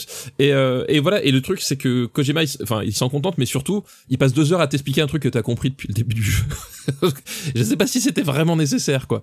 Et Norman Reedus, puisqu'on puisqu'on en parle, il faut pas préciser que c'est une qualité. Norman Reedus qui est à peu près expressif comme une endive moite. Ah ouais, ouais. Et c'est- bah tu sais quoi, il est parfait dans le jeu parce qu'il est inexpressif. Il est ton avatar. Il est, euh, tu sais quoi, il est expressif comme un comme un NPJ de MMORPG. Il est, il a, il a, il est vide. Il est vide. Euh, si le bébé il se fait dessus devant lui, il, est vide. Euh, si y a quelqu'un qui fait une vanne, il est vide. S'il y a euh, Léa Seydoux qui se met toute nue, il est vide. Euh, Il est vide tout le temps. C'est une espèce de, il est inexpressif. C'est ab- absolument, c'est à ce niveau de performance, je me demande si c'est pas Kojima qui a fait en sorte que il soit si inexpressif que ça. Non, non, non. C'est pas Kojima qui a fait en sorte que Norman Reedus soit inexpressif, c'est Kojima qui a vu que Norman Reedus est inexpressif et du coup il l'a pris pour le rôle. C'est pas pareil. Et c'est ça qui est génial de Kojima, on peut au moins lui dire ça, c'est qu'il a le sens du casting, quoi. Euh, il a son casting parce que Mads Mikkelsen quand même. euh, Super idée. C'est super idée. Il a, enfin, il donne vraiment de la, de la- de l'épaisseur à son, à son personnage, euh, et ça te permet, ouais, et, et euh, il est, enfin, c'était vraiment la, la personne qu'il fallait pour jouer son, le personnage qu'il joue, quoi. Et euh, ouais, il y a Matt Mikkelsen. Léa Seydoux est très bien aussi. euh, elle, elle joue en plus euh, en anglais. Alors je crois que si tu le, le joues en français, ce n'est pas elle qui dou- se double en Oui, je crois qu'elle se double que en anglais, ouais. Ouais. Et euh, enfin, elle, elle, a- elle a joué intégralement en anglais. Il y a, il y a, il y a quelques. Et euh, euh, Super Jimmy quand même, c'est vraiment quelle, idée de casting. C'est vraiment un casting de fanboy, mais quelle bonne idée quoi. Parce que ça, au contraire, ça, ça fonctionne. Il y a tout cet aspect, peut-être fils du président, je m'en serais peut-être passé, tu sais quoi. Genre, c'est peut-être la goutte en trop du qui fait que. Ah oui, non, mais c'est- sûr. Enfin, moi aussi au début, au début, quand j'ai vu que c'était le, le fils du président, je fais, genre, Est-ce en qu'à un moment, est-ce qu'à un moment, il manque de se faire attaquer par un cougar? C'est une chose qui arrive souvent aux progénitures de présidents aux États-Unis. non, parce qu'il y a, il y a pas de, il y a pas d'animaux. Enfin, Ah, putain, en plus, je dis de la merde, c'est pas la fille du président. Bon, c'est pas grave, ma vanne euh, était pourrie. Ouais, ce- ceci dit, ce- ceci Daniel, si, en fait, euh, il y a une raison pour laquelle c'est le, fi- le fils du président, parce qu'en fait, c'est pas vraiment son fils. Euh, Oui, voilà. euh, voilà, vu qu'à la fin du jeu, tu, tu, tu découvres qu'elle l'a recueilli par culpabilité et, que, et, et par euh, aussi euh, euh, quand Et même par euh, noir dessin. Voilà et, et parce qu'effectivement il y avait une utilité euh, dans dans ses plans pour conquérir le monde, Minus. Et alors, il y a, y a aussi, y a quelques problèmes dans le jeu euh, qui, enfin, qui pas, me dérangent, mais qui m'interrogent. euh, par exemple, moi, il y a un vrai rapport d'échelle très bizarre dans ce jeu. Par exemple, tu marches l'équivalent de 3 km ou 4 km, ça te prend 20 30 minutes et on te fait croire que en fait, tu traverses tous les États-Unis en 40 heures et euh, il y a y a un problème d'échelle pour moi. Genre la montagne, il y en a qu'une, il y a, y a qu'une petite chaîne. Il y a qu'une ouais, Ouais. montagne, ouais. Tu vois, Oui, c'est bah- genre, c'est pas, c'est pas ouf, Oui. tu vois, c'est Oui. genre, il y a la limite, il y a la limite entre ce que tu, ouais, tu sais, j'imagine le mec qui écrit le truc sur le, sur, euh, à la machine et il est en train de se préparer, il écrit son, ouais, il va traverser les États-Unis en entier. Et là, il y a peut-être quelqu'un qui a oublié de dire à Ideo, non, non, on va pas, on peut pas faire ça, on peut pas faire ça. Ouais, non, alors c'est la limite, mais en même temps, euh, Faut que ça soit un carte- jeu, quoi. en- voilà, en même temps, t'as as des compromissions à, à faire, et je trouve la carte en fait euh, bien. Même si en fait tu reconnais pas du tout les États-Unis. Enfin, honnêtement, euh, ça a rien à voir avec les États-Unis. Ah non, et je pense que, moi, je pense que Kojima, c'est une ville imaginaire pour moi. Je pense que Kojima a dû euh, aller faire un petit séjour en Islande. et Il a dû surkiffer parce que les, les grèves, euh, tout ça, puis même d'une manière le, le, le, certains endroits avec où tu sais où t'as les euh, t'as les t'as les agrégats euh, euh, de de basalte. Enfin, moi j'ai vu l'Islande en fait. J'ai jamais vu les États-Unis euh, une seule fois. J'ai- vu l'Islande tout le long du jeu et c'est et c'est et c'est assez mortel, faut dire. Ah, alors ça, par contre, si tu aimes l'Islande, ce qui est notre cas, toi et moi, on est allés Ouais. marcher d'Islande. Euh, la mission 8, quand t'es dans la montagne, Ah mais Euh, même, ah, même toute fin. la mission Et- 8, la mission sur 8, ce qui est pour moi sans doute la me- le, le meilleur du jeu. Euh, Il y a des petits détails, des petits détails que nous on connaît parce qu'on on- quand on a marché en montagne, du genre où tu tu es en euh, tu, tu te poses contre la montagne et en fait il y a un genou qui est posé enfoncé dans la neige et l'autre qui soutient le poids du corps. Genre c'est des petits détails qui qui, qui me rappellent euh, qui me rappellent la randonnée en fait et je trouve ça je trouve ça magnifique quoi. C'est c'est dans la minutie des détails que j'aime bien Kojima en fait. Et euh, et, et et on parle d'un mec qui a fait quand même des features comme euh, faire tourner le pad faire tourner ton perso le le, le personnage dans dans le, le tableau d'options de MGS et ben ça te ça le faisait vomir euh, quand tu quand t'enlevais le tableau d'options. C'est un mec qui fait des des features débiles. Et la première arme que tu utilises dans le jeu c'est ton propre pipi et ton ton propre, caca ce qui est Exactement. toujours un truc très scato chez Kojima. Il y a toujours un truc de rapport du caca. Il y a un petit détail que je, je me serais peut-être passé. Et euh, parce qu'évidemment, euh, tu sais, sur un jeu comme ça, évidemment, c'est une c'est une épreuve et en même temps, il y a un, il y a un deal de départ dans ce jeu qu'il faut accepter. C'est le transpalette? Non, c'est c'est c'est la musique qui s'envoie à à toutes les fins de mission euh, ou pas toutes les fins de mission importantes. Et genre la première fois je trouvais ça cool. Et au bout d'un moment genre genre j'avais pas besoin en fait il a un groupe que je connaissais pas du tout euh, de parce qu'il a pas pu avoir Sigur Ross donc il a un, groupe qui ressemble à Sigur Ross qui s'appelle l'Aurore et, euh, qui est qui est pas mal hein qui est pas mal mais juste genre au bout d'un moment ça veut me faire l'effet de Red Dead Red- il a clairement joué à Red Dead Redemption euh, 1 et 2 Ouais, moi, moi, ça, moi, ça m'a pas trop dérangé parce que bah, je trouvais que ça, ça, ça collait quand même partie Oui. à, à l'ambiance. Et effectivement, tu, tu te sens en Islande tout le long du jeu. Donc finalement, enfin. ah c'est ça- Sigur hein, pour moi le, le Oui, non, bien sûr, c'est évidemment, euh, c'est- évidemment l'inspiration première. Mais pour en revenir à la carte, oui, c'est vrai que t'as pas le rapport un, un pour un, et je crois qu'il est, ce qu'il y a de bien, enfin, ce que je trouve bien, c'est que justement, il essaie pas d'imiter les États-Unis. Euh, vraiment, il propose un, un, un, spectacle visuel qui est, qui est, qui est lunaire, qui est complètement euh, différent de ce que t'as. Mais comme Et- il faisait déjà pour MGS5 où il y avait une carte qui était en Afghanistan et l'autre en Afrique et euh, c'est pas du tout euh, c'est pas du tout ça hein, les Non, c'est pas du tout ça. Et, les- et, et la carte en elle-même, des libertés quand même. la carte en elle-même, je la trouve vraiment bien conçue, c'est-à-dire que les, la- les transitions de- sur les zones, la, la façon d'arpenter le truc, il y a, enfin c'est, je trouve ça bien, plutôt bien agencé, plutôt bien, bien foutu. Et effectivement, les, les passages en montagne sont assez fous. Enfin, moi, c'est une des premières fois où justement, moment donné, quand t'es prisonnier dans le, dans le brouillard de, de jour blanc, où euh, j'ai dû m'arrêter, j'ai tourné la caméra et je savais plus du tout où j'étais. Et vraiment, t'as cette sensation de, de, de, de, dire, mais putain, je vais jamais y arriver à faire ta saloperie de mission. Tu sais, t'es là, tu, tu mets ton spray pour réparer tes, tes colis, au bout d'un moment, t'en as plus, t'as plus qu'une échelle, et tu te dis, putain, j'espère que je vais pas tomber sur un truc, parce que, enfin, et voilà, la carte est quand même vachement bien étudiée pour cette progression en marche à pied, et au final, le fait que ce soit pas, euh, que ce soit pas des rapports d'échelle euh, stricts, bon, tu tu t'en fous. C'est un jeu. et tu- hein. et, et tu t'en fous d'autant plus que, en fait, quand tu, une fois que tu chopes un véhicule et que tu as construit les, les autoroutes, bah en fait le tu te rends compte tu, tu vas super rapidement d'un endroit à un autre une fois que tu disposes de ce moyen et euh, et je pense que ça a été étudié pour ça c'est-à-dire que le moment où tu chopes le véhicule bah ça devient hyper facile et que du coup t'as tu, tu tu tu perds la frustration et du coup la la, la randonnée à, voilà c'est vraiment un challenge en soi quoi Et qui te rappelle quand même que prendre un véhicule pour traverser les montagnes, tout ça, c'est une mauvaise idée. c'est pas une idée super ouais c'est pas une Et- idée super Et en fait, tu te dis au bout d'un moment, tu te dis ah putain j'ai un véhicule et en fait tu te prends tous les rochers et tu te fais ah non en fait il faut pas que je fasse ça, faut pas que je, faut pas, c'est pas un overboard, c'est pas, je vais je vais me planter dans l'eau. Il y a, c'est un jeu qui impose des limites assez étonnantes et euh, je trouve ça je trouve ça vraiment audacieux. Mais euh, mais moi je m'intéressais à, c'est presque c'est presque un- une phrase pas de conclusion mais euh, je m'intéressais à un truc, euh, papa. Est-ce que tu recommandes ce jeu? Ah, C'est la, Ah. question, c'est la question que j'allais poser, les gars, pour conclure. Est-ce qu'on achète ce jeu ou pas? Eh ben écoute, euh, moi j'ai envie de dire, en fait c'est un peu toujours la, la question de du jeu vidéo qui est quand même un un, un média euh, un média qui est assez obsédé par euh, par des limites normatives. Euh, tu, tu vois par exemple un jeu comme euh, comme Jedi Jedi Fallen Order qui qui est pas un mauvais jeu, c'est pas ça que je dis, mais c'est qu'au bout d'un moment Fallen Order c'est juste une compilation de tous les trucs qui marchent ailleurs parce que c'est ça que les gens veulent. Tu vois. Et tu l'as vu Et- des milliards de fois. Tu l'as vu des milliards de fois, ça, ça fonctionne bien parce que bah effectivement ça a fonctionné des milliards de fois, donc il y a pas trop de raison que ce soit foireux, ce, voilà. Euh, et voilà, et c'est ça qu'on demande aux jeux vidéo. Et justement, le- la question est-ce que je recommande Death Stranding? Bah euh, moi je trouve que moi j'ai vraiment été happé par le jeu, été captivé par le jeu, donc oui je le recommande. Euh, dire que le jeu co- correspond pas à tout le monde, en fait, au bout d'un moment on s'en bat les couilles. Enfin, je suis pas un guide d'achat.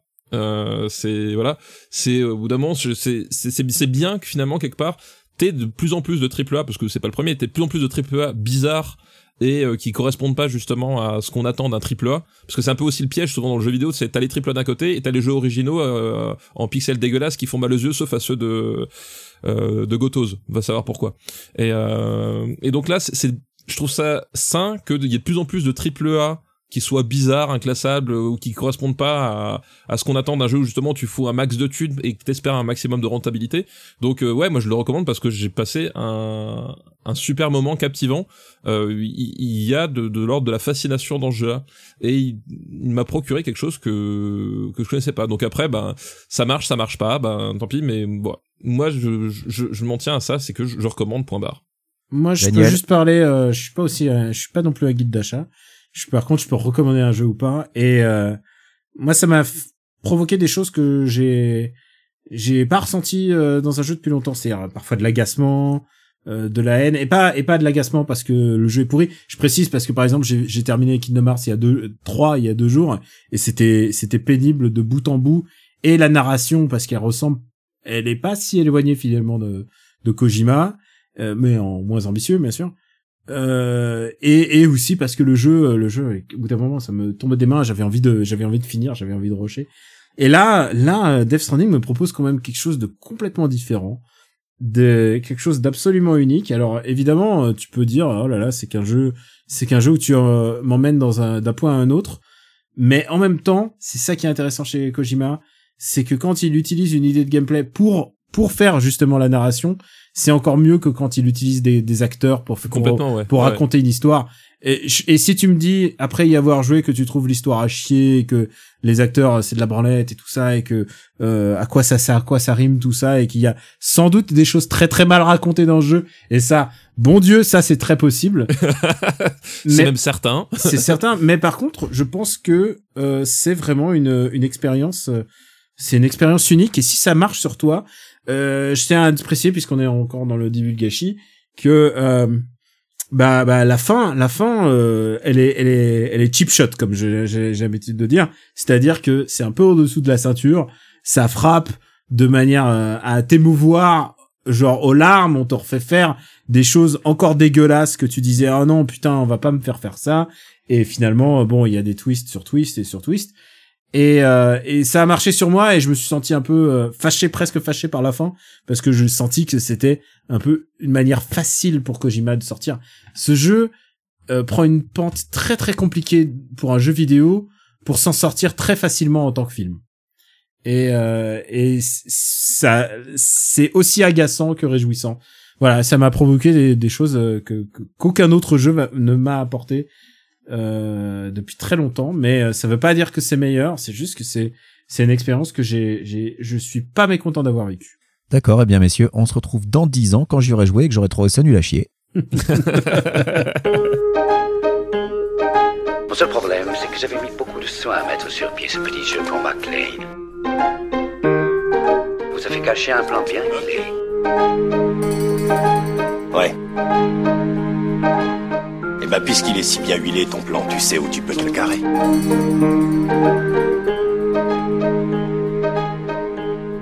After Eight est un titre trompeur parce qu'à la fin, on balance nos recommandations. Alors Benji, à toi l'honneur parce que tu n'as pas joué à Death Stranding. On, tu vas attendre encore euh, quelques décennies. Peut-être que tu vas faire ton Super Game Battle euh, dans 20 ans. Peut-être. Et tu vas classer Death Stranding très bas, j'en suis sûr. c'est pas, c'est pas, c'est pas garanti, on verra. ouais, ouais, c'est, ça sera peut-être ta ligne verte. J'en sais rien. En tout cas, euh, quelle est ta recommandation? Alors, ben, moi, déjà, euh, je sors d'un week-end de 4 jours, puisque c'était Thanksgiving. Et à l'occasion de Thanksgiving, bah, je suis allé au cinéma. Et je suis allé voir Knives Out, le dernier film de Ryan Johnson. Je crois que ça s'appelle À couteau tiré en France, puisque c'est aussi sorti. Ah, Ryan Johnson, tu parles du... Du mec derrière euh, Star Wars 8, Ouais. euh, The Last Jedi, oui, c'est le même. Et euh, Ryan Johnson qui a réuni un, un casting 5 étoiles pour ce qu'on appelle communément un whodunit, c'est-à-dire que bah, c'est une histoire, euh, euh, il y, a, il y a un mort au début du film et euh, tout un tas de suspects et évidemment euh, un détective essaye, et la police, avec l'aide de la police, un détective essaie de trouver, euh, de, de- de comprendre ce qu'il s'est passé. Et alors, quand je parle de casting 5 étoiles, ben, le détective, euh, c'est euh, Daniel Craig, qui est mais réjouissant. Et franchement, pendant tout le film, je me demandais mais pourquoi on oblige ce mec-là à se faire chier à jouer dans des James Bond tout pourris alors qu'il peut être mais aussi bon? Euh, mais t'as aussi Anna de Armas euh, qui joue l'infirmière euh, du défunt. Et Euh, qui joue, et si tu me permets, et qui joue la future James Bond girl qui est avec aussi dans le Daniel Craig. James Bond avec Daniel Craig, tout à fait. Euh, ils ont une, une bonne alchimie à l'écran, donc on verra ce que ça donnera dans James Bond. Euh, il y a euh, Don Johnson qui est, euh, absolument formidable. Il, y a, vraiment Jamie Lee Curtis qui est, aussi magnifique. Enfin bref, il y a, tout un tas de très bons acteurs pour un, un whodunit où finalement c'est pas tellement l'identité du coupable qui est importante. Au final, on s'en fout un peu et je pense que vu la construction du film, c'est peut-être volontaire puisque le film euh, te, donne très très vite plein d'éléments et, euh, que euh, bah, au final évidemment il y a un twist t'es amené sur une piste qui est pas forcément la bonne et puis après tu te demandes ah mais peut-être que si. Bref c'est pas on n'est pas dans l'enquête pure tu vois on n'est pas dans le film Cluedo par exemple. Mais mais c'est ça reste super réjouissant et vraiment bon parce que bah il y a la performance des acteurs. Michael Shannon par exemple qui est, qui est excellent aussi dans le film. Enfin bref voilà. Moi j'ai passé vraiment un super moment. Euh, donc à couteau tiré Knives Out. Euh, que vous ayez aimé ou pas euh, Star Wars 8 je pense que vous devriez donner sa chance à ce film. Moi, j'irais, j'avais prévu d'y aller aujourd'hui, j'ai pas pu, donc je, je, Parce que t'enregistres avec deux connards. j'ai fait court pour ne pas pour ne pas divulgacher tu vois. Ouais, je, je vois bien, je vois bien. En plus, il y a plein d'acteurs et tout, c'est Ah, vraiment. il y a une super brochette d'acteurs il y a un- vraiment un super casting papa, est-ce que tu as une recommandation? Oui, euh, une recommandation, c'est un jeu vidéo. Euh, euh, Puisqu'il n'y a pas que euh, Death Stranding euh, dans la vie, euh, il y a aussi euh, Disco Elysium dans la vie. Ah, Euh, c'est vrai. Est-ce que ça vaut le coup? Alors Disco Elysium, donc euh, j'y ai joué donc euh, pour resituer un peu, c'est un un jeu de rôle euh, sorti uniquement sur PC pour le moment et euh, uniquement en en VO, c'est-à-dire que quand je dis en VO, c'est-à-dire que c'est enfin en VO en anglais. en anglais quoi. Voilà, en anglais, euh, sans traduction, euh, et ça peut poser un petit souci quand même parce que c'est un jeu extrêmement bavard où il y a beaucoup, beaucoup, beaucoup de textes à lire, euh, et euh, et donc si si on a un niveau d'anglais vraiment pas très bon, c'est faut peut-être attendre qu'il y ait justement des patchs de, traduction, euh, parce que je disais en VO, c'est pas en VO puisque le jeu est estonien à la base, donc euh, heureusement le jeu est pas en estonien, sinon ça, ça aurait été encore plus problématique. Et euh, l'idée de Disco Elysium, c'est donc c'est un jeu de rôle où on incarne un un, un, un flic qui doit enquêter sur un, sur une un lynchage euh, dans un monde euh, dystopique, euh, un peu rétro-futuriste. euh, puisque c'est un, c'est une nation imaginaire dans un monde imaginaire qui est un peu coincé quelque part entre un, futur, euh, un rétro-futur proche et euh, les années 80 euh, des, des blocs de l'Est. Et, euh, et tu vas devoir ben trouver le coupable et puis surtout en fait tu vas surtout à un moment donné euh, devoir un peu te recoller le morceau avec toi-même j'ai envie de dire puisque euh, un des grands axes d'Elysium de, Disco Elysium pardon c'est que t'as euh, ta psyché qui est morcelée en plein de plein de sous-entités avec lesquels tu vas dialoguer et en fait qui vont symboliser aussi tes attributions lors des lors des différentes phases de dialogue du jeu. Euh, voilà, c'est comme les, les, les traits de caractère que t'as dans les jeux de rôle classiques, sauf que là t'en as plein plein plein et ces, ces identités euh, voilà euh, vont euh, vont se vont se forger, se renforcer en fonction des actions que tu vas faire et du coup euh, bah si t'as un certain penchant pour le mensonge, bah tu vas pouvoir débloquer des options de dialogue pour faire du mensonge, etc. quoi. Donc euh, le ta psyché te sert de d'arbre de compétences et en même temps de personnage supplémentaire qui est tout le temps avec toi, avec qui tu dialogues et que tu vas pouvoir développer comme ça. Donc ça, ça c'est assez original et, ça, et c'est assez chouette, ça marche plutôt bien. Et globalement, le, le jeu est plutôt cool. Il a peut-être un défaut, un défaut qui est le défaut de sa, de sa principale qualité, c'est que c'est un, c'est un jeu qui est, euh, c'est un jeu qui est très conscient de, euh, de ce qu'il écrit, de comment il l'écrit. Euh, voilà, parce que t'as plein, t'as plein de choses qui sont super drôles. Genre, en fait, T'as un des succès du, du jeu dans, dans Steam qui me fait mourir de rire, où on te, où on te dit que tu es le, euh, le pire des, euh, le, le pire des, des, des libéraux, euh, c'est quand tu euh, dis un discours communiste à tout le monde que tu croises, mais que tu fais des actions, euh, des actions capitalistes derrière, quoi.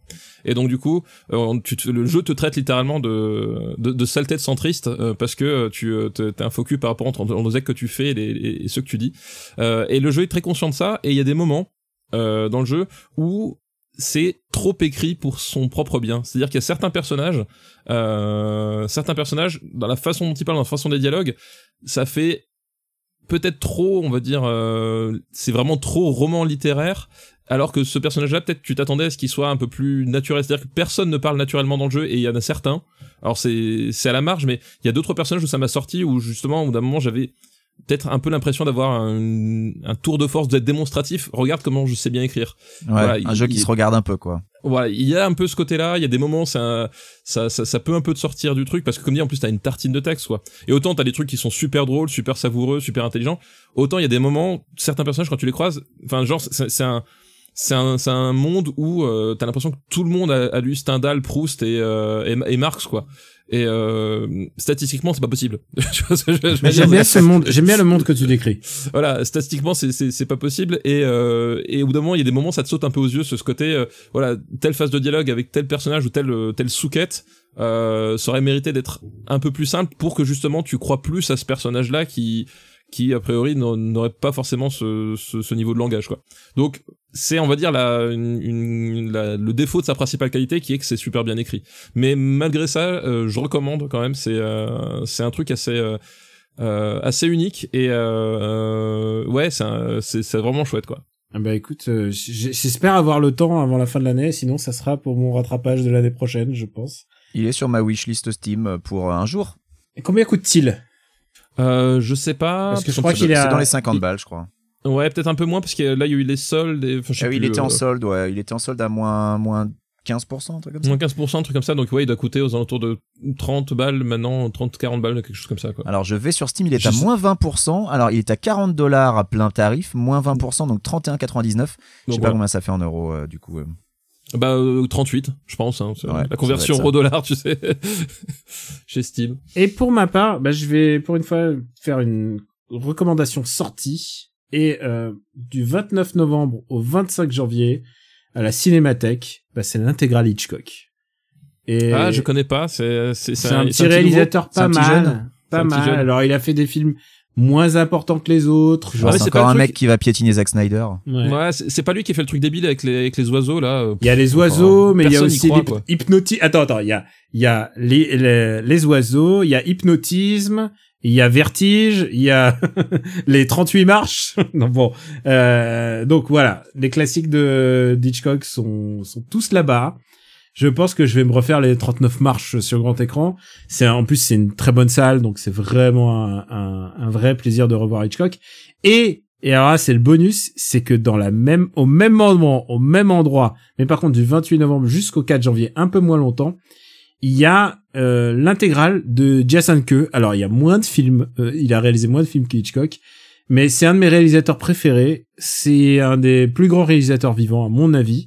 C'est un mec qui réalise des films, euh, j'en avais déjà parlé dans certaines recommandations, qui réalise des films qui sont très très proches du documentaire, 24 City, euh, I Wish I Knew, il y en a un qui s'appelle Still Life qui est peut-être mon préféré. On en a jamais parlé encore dans dans Super Ciné Battle parce que je crois qu'il y avait une ou deux listes qui prenaient Still Life mais bon, je suis toujours preneur de de listes pour euh, pour un jour avoir l'occasion de parler Le de mec Jason qui annonce Q. les films qu'il veut quand même, hein, je note. Non, mais tu sais quoi Il y a des il y a des films qu'on n'a pas eu euh, ni papa ni moi, on, on peut te le dire hein. Il y a des films qu'on aurait beaucoup aimé parler mais genre parfois et ça Mais parce que tu parles de petits réalisateurs qui n'ont pas eu de succès. Regarde, ils ont jamais eu d'Oscar, ces gars-là, alors que des films comme Suicide Squad en ont eu un. Bah voilà, bah c'est comme ça. Et euh, Suicide Squad. Excuse-nous de parler de vrai ciné- cinéma? Prononcer, proposer Suicide Squad pour les années 2010, les gens. Donc euh, voilà, si vous voulez passer un bon moment de ciné euh, en ce mois de décembre, il y a Jason Ke et Hitchcock, tous les deux à la Cinémathèque. C'est peut-être l'occasion euh, de prendre sa carte. En tout cas, moi, euh, j'ai- j'avais pas de carte de la Cinémathèque. Je pense que je vais essayer de voir euh, les tarots pour essayer de de, de me faire quelques quelques après-midi, enfin quelques soirées cinéphiles.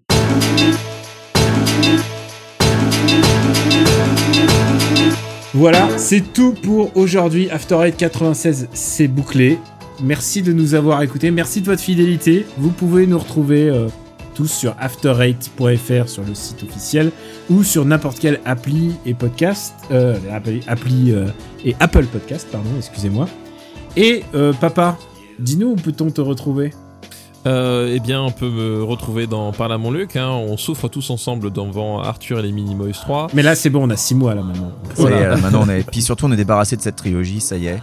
Dans Super Ciné Battle, qui est en rythme hebdomadaire actuellement. Euh, voilà, puisque Super Ciné Battle a dépassé After Eight en termes de, de- de nombre d'épisodes. Non, Et, euh, non, non, non, on est à égalité pour l'instant. Bah attends, on a. euh, Non, mais au moment où on est diffusé. Ah non, si, oui, exact. Au moment où on est diffusé, on a encore égalité. C'est vrai. Et même la vrai. semaine prochaine, je crois que c'est C'est vrai, Rick ouais. Voilà, mais euh, Mais bon, ça, ça va dépasser parce qu'on on s'est arrangé pour que ça dépasse en fait. Vous êtes, bah, vous êtes passé en hebdo. hein, donc, On euh, est passé en hebdomadaire. Euh, voilà. Euh, dans le Goldcast bientôt, quand en fait euh, Benjamin et moi on aura enfin des emplois du temps compatibles parce que. on arrivera à se caler une journée ensemble. Voilà, parce que les week-ends, moi je peux, lui il peut pas, et inversement, donc euh, bon, voilà, c'est c'est ma foi. C'est pas faute de Euh, pas vouloir, hein. Enfin non. Non, non, bah, non, voilà, donc du coup. Elle était pas on- terrible ma tournure. Bah, on, vou- on voudrait bien, voilà. mais en même temps, Voilà. vous m'avez dit Dave Grohl, pas, pas génial. bah ça vaut pas Phil Collins, c'est sûr. À la batterie, hein, euh, il, a, il a encore des choses à apprendre, le, le petit, euh, le petit Dave. Ce, ce week-end, j'avais des, des amis à la maison et euh, à un moment donné, je sais pas pourquoi, Phil Collins est arrivé dans la, dans la conversation. Et euh, Ah, c'est toujours comme ça, hein. il débarque, il passe par ça, la porte il- de il derrière. débarque, tu, euh. tu- tu l'as pas invité et quelqu'un a balancé, j'ai trouvé ça assez juste. euh, à partir du moment où c'est le batteur qui doit se mettre à chanter, c'est qu'il y a un problème. Voilà. Euh, tout ce que j'ai à dire. Euh, et ça, c'est et ça, c'est pas arrivé à Gold, figure-toi. Tu vois, c'est bien le- la preuve que c'est véridique. Ce qu'il dit. et voilà, puis après bah, sur Twitter, arobase GK Baby et, euh, et puis euh, sur Gamecult où on va faire notre sélection de l'année, mon cher Daniel. euh, euh, voilà, pour vous Ah, recommander les merde, jeux. j'étais pas au courant. Bon, je pense qu'on va le faire. En fait, j'annonce, voilà, eh ben, maintenant Pouilleux il est dans la merde s'il le fait pas, c'est-à-dire qu'il nous aime pas. Tu vois comment je l'ai mis euh, Et paf, paf Ah ouais, non, là, c'est tu nous mets la pression là. Comme je vais- Oh, de toute façon, on s'en fout, c'est Sekiro le jeu de l'année, donc voilà, comme ça, ça Oui, va. ça va pas être compliqué. Hein. Ah non, non, on spoil pas l'épisode suivant. Peut-être, peut-être, je vais changer d'avis. Peut-être, je suis entre, peut-être Kingdom Hearts 3, hein, je sais pas. Et toi, euh, Benji Euh, bah moi, ça sera pas Kingdom Hearts 3 mon jeu de l'année, parce que j'y ai pas joué, vu qu'il faut Non, que je fasse tous peut ceux d'avant. Euh, bah évidemment euh, sur euh, after8.fr, évidemment, dans le podcast After 8 que je vais devoir monter. On n'a pas fait trop long aujourd'hui, c'est pas mal, bravo les gars, merci. Et puis euh, sinon sur Twitter KWRXZ, dans le Growlcast, donc quand on aura réussi à se caler avec papa. Et puis, euh, et puis bah oui, content d'avoir euh, enfin terminé par là mon Luc. Euh, si des gens euh, ont des pistes pour nous aider à comprendre où ont terminé Selenia et Betamesh, puisque nous on n'est pas encore sûr, on pense savoir, mais c'est pas une, réponse qui nous satisfait. Donc si vous avez des pistes, des théories, on veut bien les entendre. Mais pour ça, va falloir vous infliger l'épisode pour comprendre de quoi je parle. T'as vu? Malin. hein Putain, Et, bien euh, joué, bien joué. et, et Moi, voilà. j'ai pas bah, envie de savoir. euh, Moi, j'ai J'ai- envie de. Tu sais quoi Il faudrait répondre à toutes les questions euh, euh, comme ça. Alors Non, y a moi des c'est celle-là. C'est vraiment c'est- cette question-là me tient à cœur, vraiment. Euh, et puis euh, Malthazar, elle lui tient ailleurs. Euh, et puis bah écoute, oui, pour la fin de l'année, on a on a des, des beaux épisodes qui arrivent sur les les, les tops, et les flops, et puis surtout le gravage dans le marbre des blockbusters. Je crois que beaucoup de gens attendent. Et, bah pour ma part, Voilà. pour ma part, Cameo Robotics euh, sur Twitter, After Eight, Super Ciné Battle, euh, BD sans modération et euh, Parle à mon Luc, et puis euh, occasionnellement MDR. Et, et puis Gaijin Dash, je l'ai name droppé dans l'épisode, mais on va évidemment parler de Death Stranding et on va avoir, ne manquez pas le prochain épisode, Pouillot qui va nous dire qu'il a aimé Death Stranding alors que les chaussures se pètent comme les armes dans Zelda et là, ce coup-ci, il a aimé. La cohérence de ce monsieur, on va, on va bien voir. que Pouillot est-il modélisé dans le jeu? Je Ça pense expliquerait des Ah, choses. peut- Ah, Peut-être, peut-être ah, que, peut-être. je vais lui poser la, la question, est-ce qu'il est un des meilleurs amis de, de Kojima? Ça, ça peut- c'est peut-être une, une possibilité. On vous donne rendez-vous euh, dans deux semaines pour le prochain After Eight. Ça sera un épisode de fin d'année. Donc, on vous souhaite tous et à toutes de bonnes fêtes.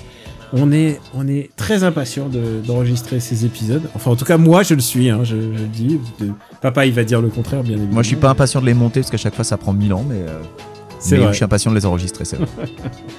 Donc on vous embrasse très fort et on vous dit merci de nous suivre, merci de parler d'After Eight autour de vous. Et, euh, et aussi, euh, puisque j'en profite dans les remerciements, merci à ceux qui donnent au Patreon, patreon.com slash RPU. Et, euh, et bien on vous remercie pour tout et juste de nous écouter. On vous embrasse très fort et on vous dit à très très très bientôt. Ciao Ciao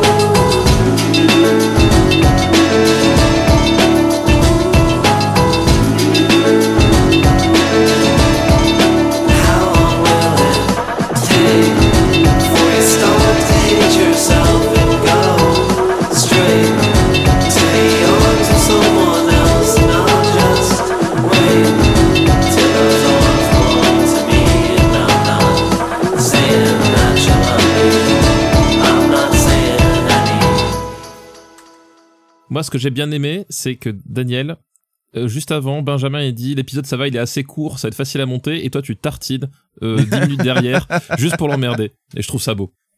Euh, alors, tu sais quoi? Je pense que l'épisode n'est toujours pas fini. On va continuer de dire des choses et on va les dire un petit peu doucement. Et en même temps, je vais dire, essayer de dire des choses qui te font un peu glousser parce que c'est un peu compliqué ensuite pour le montage et avoir nos voix qui se chevauchent. Comme ça, oui. Ah ouais, ouais. Ouais, Je Vas-y, glousse, glousse. Voilà. Tu sais que je, un, je garde beaucoup un de gou- un gloussage gloussement. bébé de show. Euh, Gric, gric, gric, gric. Gré, gré, gré, gré. Oh non, putain, on a. c'est- Écoutez, The Crotte de Caniche. C'est l'année où on n'a pas fait les super présidents battle. C'est vrai, c'est Ouais, vrai. on va pas le faire tous les ans non plus. hein. non, non, nouveau. on va pas faire premier ministre non plus. hein. Ah non, mais on peut faire euh, Super Ministre de l'Intérieur Battle par Oui, contre. c'est ce hein. que j'allais dire. Super ministre de l'Intérieur. euh, Premier, euh, ça c'est bon ça. Super Ah, c'est compliqué, hein, parce que le seul auquel je pense, c'est Pasqua, quoi. Ah oui, bah, mais alors ah, attends, t'es- pas obligé de divulgacher ton numéro 1, Daniel. Ouais, et puis, et puis surtout, surtout, est-ce que, est-ce que Pasqua a vraiment un, un, un, un meilleur bilan que Castaner? Je suis pas sûr, hein. Au rythme où ça va. Ah, et, et Define Ouais, meilleur. Excusez-moi les gars, on parle d'une catégorie, il y a Maurice Papon quand même. hein. Enfin, vous faites ce que vous voulez, mais euh, C'est vrai. Alors c'est vrai. ok. ok. Mauvaise idée. bon allez, je, je coupe l'enregistrement. allez. Je coupe. Allez. Moi, ce que j'ai trouvé super, c'est que papa n'a pas dit au revoir, donc les auditeurs vont bien pouvoir se rendre compte que c'est un gros con. Au revoir. J'espère que tu enregistres toujours parce que sinon ça servait à rien. J'enregistre toujours. Une production RPU.